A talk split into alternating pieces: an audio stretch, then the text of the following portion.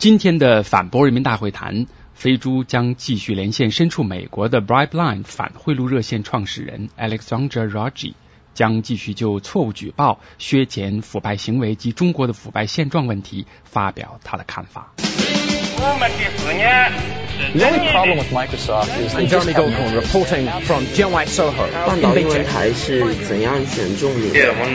和面试你吗？人民大会谈。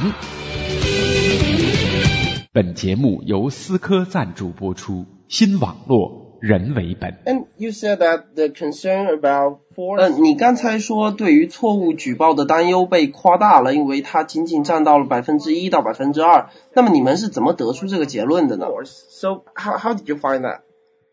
Um, I I think I said two or three percent. I'm sorry, that's Okay, certainly what I meant to say. okay. Um, 不好意思，我记得我说的是百分之二到百分之三。那上面的很多数据统计其实不是 Trace 自己统计的。比如说，在一个记者招待会上，我询问了世界银行和其很多其他的公司，他们收到错误和恶意报告的比例是多少。然后我们在揭幕者节目上拟定了一份题为“第一时间发现”的指南。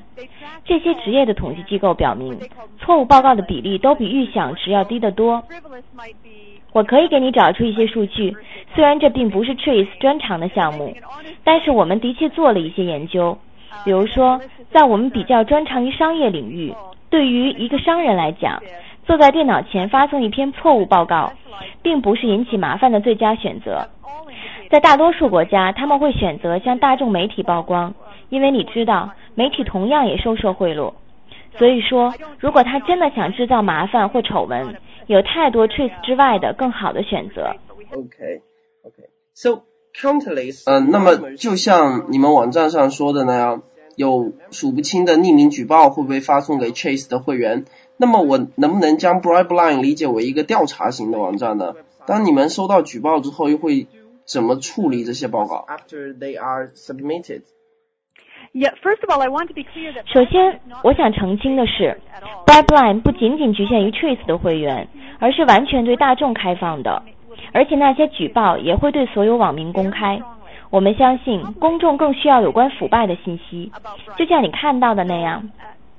我们的网站可以用十四种不同语言进行阅读，另外我们还准备再增加六种。我们希望所有的人都能满意的使用 Bribeline。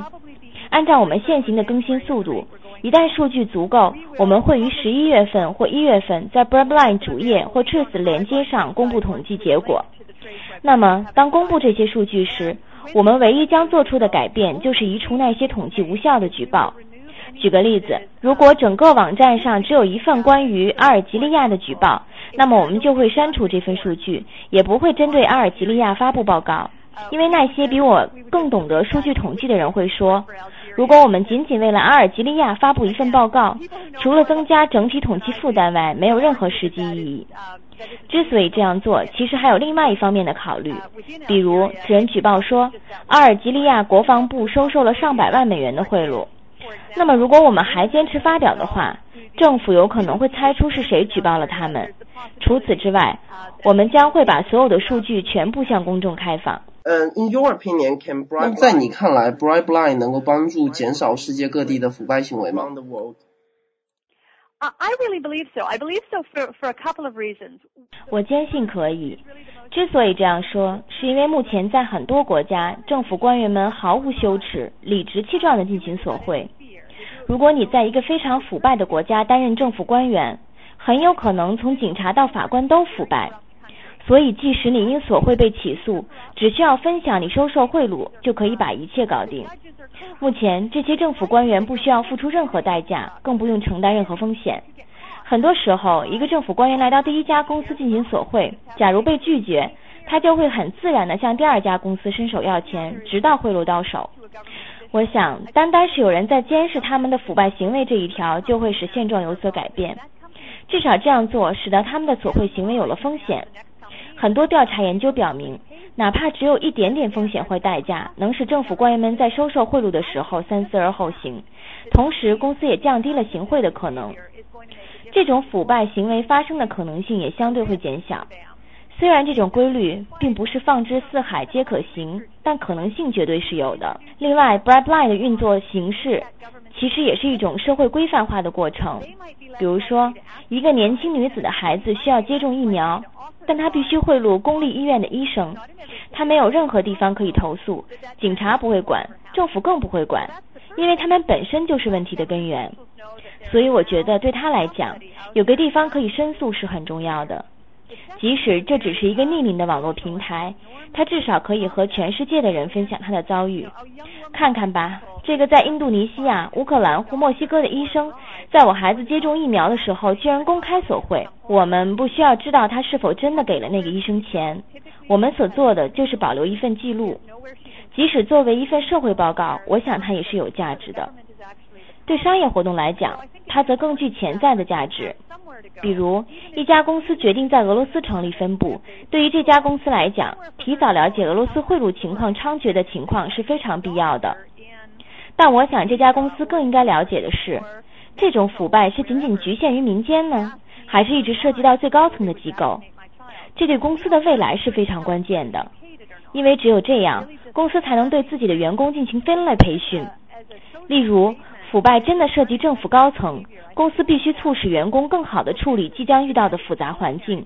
假如腐败仅仅限于社会底层，公司员工则要考虑更多的培训和审计，同时与他们即将常年打照面的当地官员进行更合适的沟通。综上所述，我觉得 Brightline 对于公司来讲是非常实用的。最后一点。对于那些有良知的、希望对自己国家腐败状况进行改善的政府官员，我们提供了非常实用有效的数据。比如说，在中国，据我个人了解，中国对反腐败和反贿赂都是非常关注的。假如说，中国海关总署和人口管理办公室在 bribe line 上都没有收到太多举报，但卫生部却收到了很多投诉，这样就能帮助中国政府及其他组织更好地定位问题所在。当然，我并不是说中国收到的举报比另一个国家多，但对一个国家而言，了解这样的动向和形势对政府来说是很重要的。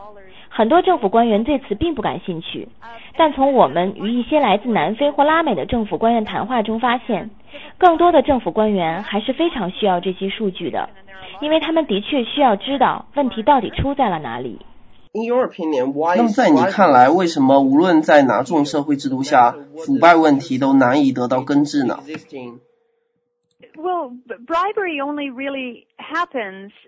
腐败只发生在暗处。我听有些人说，因为文化差异，腐败问题在一些国家比另一些国家严重。我并不能认同这种看法。没有任何文化、宗教或者国家会认为腐败是件好事儿。贿赂行为总是被尴尬和羞耻所包围。任何时候，当你做了一件能带来个人财富却有悖于群体道德的事情，你总会被推到暗处。即使是在十二年前，社会对腐败问题并没有足够的重视，人们对腐败却更勇于谈论。虽然也感到尴尬，但那时的态度也更加开放。现在呢，人们更加严肃地对待反腐败、反贿赂问题，但却把这些令人不齿的行为推到了暗处。贪婪的本性总是腐败和贿赂背后的原动力，我们都是如此。但是现在，无论从政治、社会还是商业的角度来讲，腐败的成本与代价都变得越来越不被人接受。人们终于可以公开的谈论这个问题了。